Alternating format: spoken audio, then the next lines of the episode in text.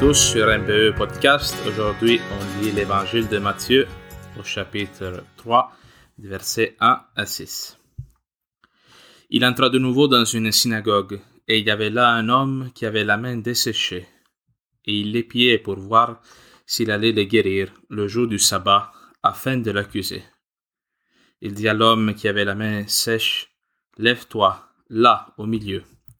Et il leur dit, est-il permis le jour du sabbat de faire du bien plutôt que de faire du mal, de sauver une vie plutôt que de la tuer? Mais eux se taisaient. Promenant alors sur eux un regard de colère, navré de l'endurcissement de leur cœur, il dit à l'homme, Étends la main. Il l'étendit, et sa main fut remise en état. Étant sortis, les pharisiens tenaient aussitôt conseil avec les Hérodiens contre lui en vue de le perdre. Acclamons la parole de Dieu. Louange à toi, Seigneur Jésus. Aujourd'hui, chers amis, on s'arrête sur ce chapitre 3 de l'évangile de Marc où Jésus, il a une discussion avec les pharisiens, avec la classe sacerdotale, on pourrait dire, de son époque, euh, au sujet du sabbat. De quelle manière un juif devait observer le sabbat probablement vous êtes déjà au courant, mais jusqu'à aujourd'hui, les Juifs pratiquants euh, dans la journée du samedi vivent le sabbat, qui est un jour sacré, pendant lequel aucun Juif ne doit faire aucune activité de travail. Et les Juifs euh, assidiques, les plus orthodoxes, les ultra-orthodoxes, on va dire même, ont toute une série de règles à suivre. Il y a même une distance maximale qu'ils peuvent marcher pour se rendre euh, à une place, par exemple pour aller à la synagogue, et tout le monde il est tenu d'aller à la synagogue, à vivre ce jour comme un moment d'arrêt de la vie quotidienne pour se rappeler dans le fond notre la relation de chacun avec Dieu, sa foi, consacrer ce jour à la relation de chaque personne avec le Dieu créateur. Et pourquoi le sabbat? Parce que euh, on dit dans la Genèse, dans le texte de la création, que le septième jour donc le jour du sabbat pour les Juifs, c'est le jour où Dieu lui-même s'est arrêté de son œuvre de création. Alors, le texte qu'on proclame aujourd'hui, il fait suite à toute une série de textes où on voit Jésus qui a une attitude un peu contraire à la mentalité des pharisiens, hein, de la classe religieuse de son époque. Si vous regardez par exemple dans la Bible euh, le chapitre 2 de Marc, Jésus va faire un acte qui est un peu scandalisant pour ces, les gens de son époque, de, pour les pharisiens, qui est d'appeler à lui, de l'appeler comme euh, apôtre, l'apôtre justement Lévi, Matthieu, qu'il est un publicain, c'est quelqu'un qui collecte les impôts pour l'Empire romain. Et cette, euh, ce travail, cet emploi qu'il exerçait, euh, faisait qu'il était rejeté par les Juifs. Il était considéré comme un homme impur, quelqu'un avec qui on ne devait avoir aucun lien parce qu'il collaborait avec l'envahisseur et en plus il profitait de sa position pour extorquer de l'argent pour ses intérêts personnels. Jésus, il se fait proche de cet homme au point d'aller euh, souper chez lui. Et cela lui permet de se faire proche non pas seulement de lui, mais de toutes les personnes de sa famille et de son entourage. N'est-ce pas? Et euh, quelques versets plus tard, Jésus va avoir une discussion au sujet du jeûne Là encore, les pharisiens, ils vont s'approcher et ils vont demander à Jésus, mais comment ça se fait que tes disciples ne jeûnent pas? Et on dirait qu'ils sont toujours dans un esprit de fête, ils mangent, ils boivent. La pratique du jeûne, c'était quelque chose de très répandu à l'époque, comme une euh, pratique euh, d'ascèse pour se rapprocher de Dieu, pour montrer à Dieu le désir profond qu'on a d'entrer en relation avec lui. Ah, la prière, euh, ça se faisait et ça se fait encore aujourd'hui par les mots, par les gestes, mais aussi par des petits gestes de pénitence qu'on peut imposer à son corps. Jésus lui dit que ses disciples ne peuvent pas jeûner tant que l'époux est avec eux. Cette phrase qui est un peu mystérieuse, ça veut dire que Jésus nous introduit à une relation d'amour, d'époux à épouse, de fiançailles avec Dieu le Père. Alors, on ne peut pas vivre la foi avec un esprit triste qui se base sur le renoncement parce qu'ultimement la foi est là pour nous donner une joie, la joie la plus vraie que nous puissions goûter dans nos cœurs, qui est celle de connaître l'amour que Dieu a pour chacun de nous.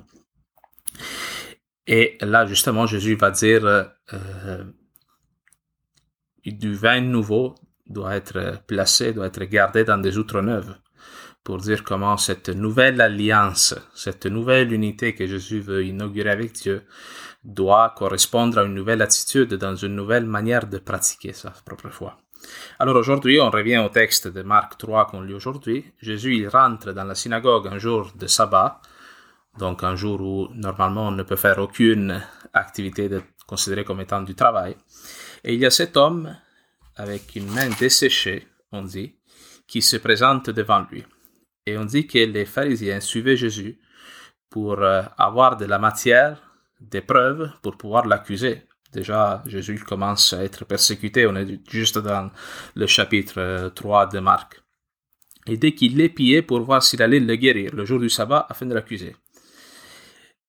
Et il dit, Jésus dit à l'homme qui avait la main sèche, lève-toi là, tiens-toi au milieu. Ça, ça peut sembler un détail, mais le fait que Jésus prend cet homme et le met au milieu de la salle, au milieu de la synagogue, pour que tous puissent le voir, c'est ce que la foi veut faire avec chacun de nous. Dans l'Église, nous ne sommes pas là à défendre des préceptes et des règles, mais la foi met l'homme au milieu, l'objet du salut, l'objet de l'alliance des promesses que Dieu a faites à Moïse et qui sont accomplies pleinement par le Christ. Le premier bénéficiaire de ces promesses-là, c'est l'homme et la femme. C'est pour le bien de l'homme et de la femme que l'Église continue d'exercer sa mission depuis 2000 ans. Ça, ça peut sembler une évidence pour certains, mais pour bien d'autres, ça ne l'est pas du tout. Euh, peut-être que vous connaissez des gens autour de vous qui vivent la foi uniquement comme l'obéissance à une série de règles. Des règles face auxquelles il faut se sacrifier, face auxquelles il faut se soumettre. Non? Euh, face à laquelle on doit vivre des renoncements. Et peut-être c'est cette manière-là de voir et de comprendre la foi qui a amené tant de personnes à s'éloigner aujourd'hui de l'Église. Parce qu'on a mis la règle, tant de fois, avant l'homme.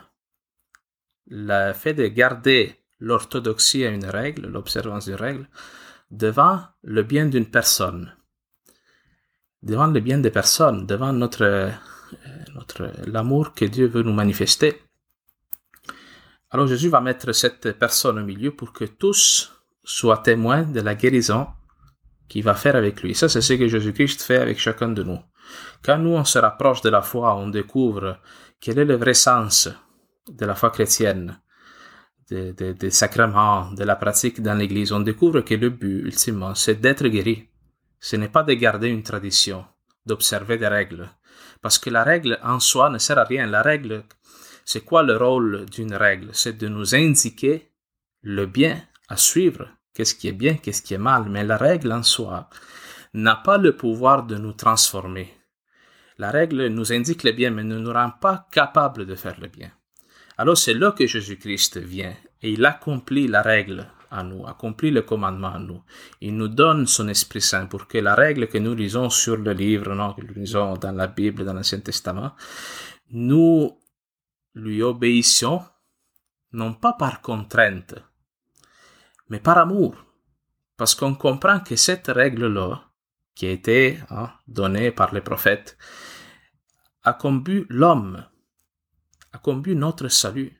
Alors ça, c'est ce que Jésus-Christ fait aujourd'hui. Cette règle du sabbat, le sabbat avait le but de sanctifier l'homme, de le sauver, de le guérir spirituellement.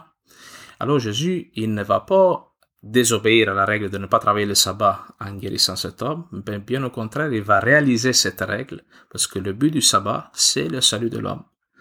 Alors, les pharisiens voient, voient cela, Jésus va leur poser cette question.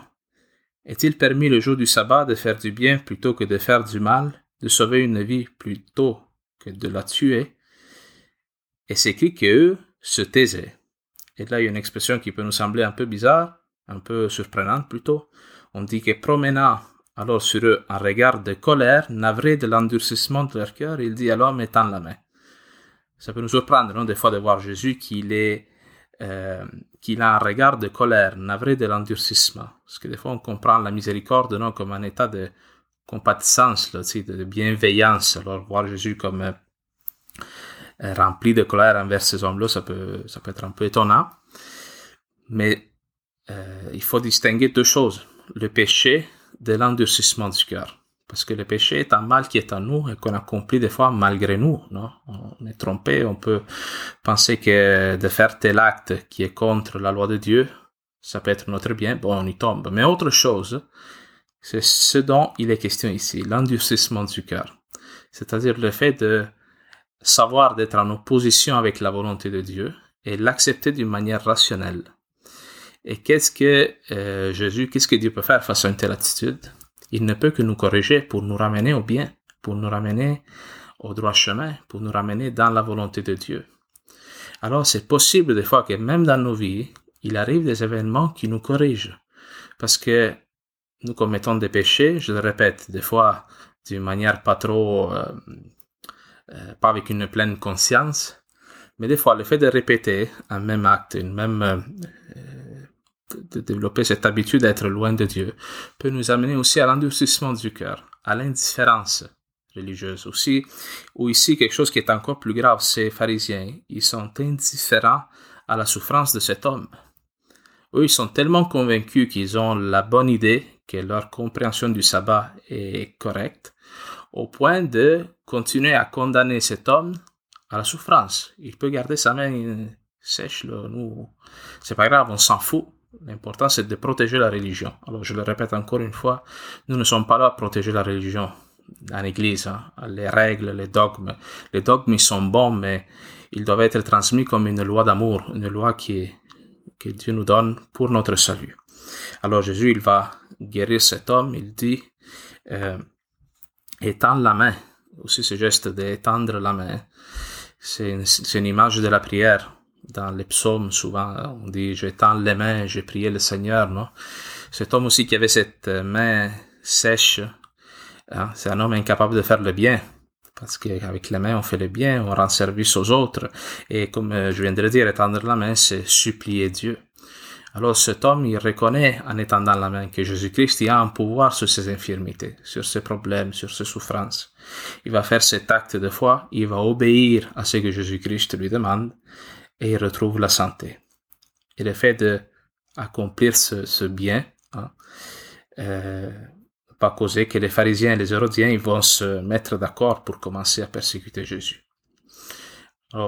J'espère que ce texte nous donne une espérance à nous tous. D'abord à comprendre c'est quoi la foi. Que la foi est à notre service. L'Église, les sacrements, les, les célébrations que nous on peut faire en Église sont pour notre salut. Alors j'espère que le fait de lire ce texte et de l'écouter nous aide à entrer dans cette dynamique d'alliance avec Dieu. Dieu n'exige rien de nous. Dieu veut seulement un cœur ouvert qui soit capable de reconnaître ses faiblesses et qui se laisse guérir.